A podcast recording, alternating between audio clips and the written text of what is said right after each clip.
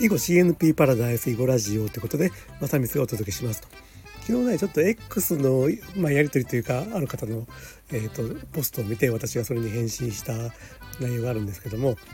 囲碁ってね他のゲームと比べて非常に終わり方が特殊なんですよね。他のゲーム例えば将棋とかチェスとかは、まあ、相手の王様が詰んでしまえば終わりだし、えー、とオセロはもうこれ以上打つとこがなくなったら終わりですよね。まあ、だから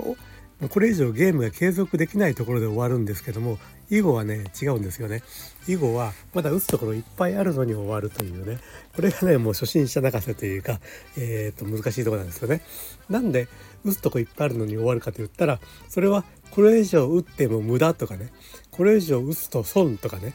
そういう判断。そういう判断ができて初めて終わるんですよ。まあ、つまりこれはねルールが分かっていればそれで終わるっていうもんではなくてルールが分かった上でその先を見通した判断ができて初めて終わることができるというね。ちょっとこう、まあ、これは本当にね初心者泣かせというか無理ゲーというかね。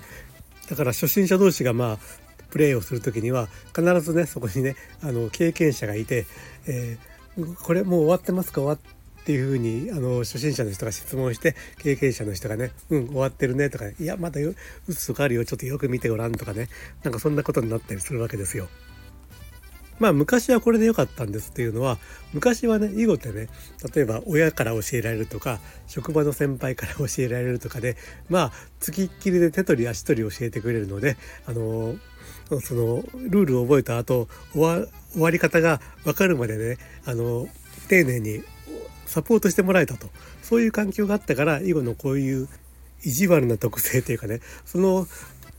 マイナス面がクローズアップされることがなかったと。それそれでまあまあ昭和の時代から平成令和とこう来てですねあの囲碁をね皆さん身近な人に教わるんではなくてネットでルールを調べたりアプリをダウンロードしたりして一人でねやるようになってきたんですよ。そうすると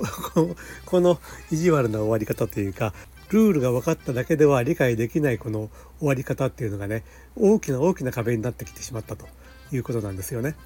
まあ、ここでね、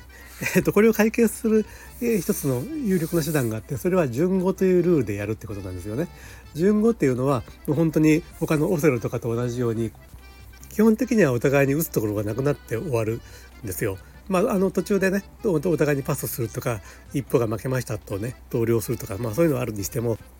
まだ打つところがいっぱい残ってる状態で「はいこれでゲーム終わりましたね」っていう風にねあの初心者をきょとんとさせるようなことは起こらないということでね。まあ、なのでこれ囲碁を教えている皆さんにもちょっと提案なんですけども順語のルールというのをね囲碁入門のあの過程の一つワンステップとしてね是非入れてほしいなと思うんですよ。そうすると、まあ、初心者同士でね入門者同士で、えーと、ゲームが楽しめるようになるとで順号で打てるようになりましたねじゃあ普通のルールは、えー、とこういう風になるんですよっていう教え方をするとねその後半部分がまだきょとんとなってる状態であってもゲームが楽しめるということでまあ後半部分ちゃんとした通常の英語ルールで打てるようになることはまあもうちょっと先でもいいじゃないかと。入門したその日に打てるようにならなくてもいいじゃないかと、まあ、そういうねあの囲碁入門のステップというか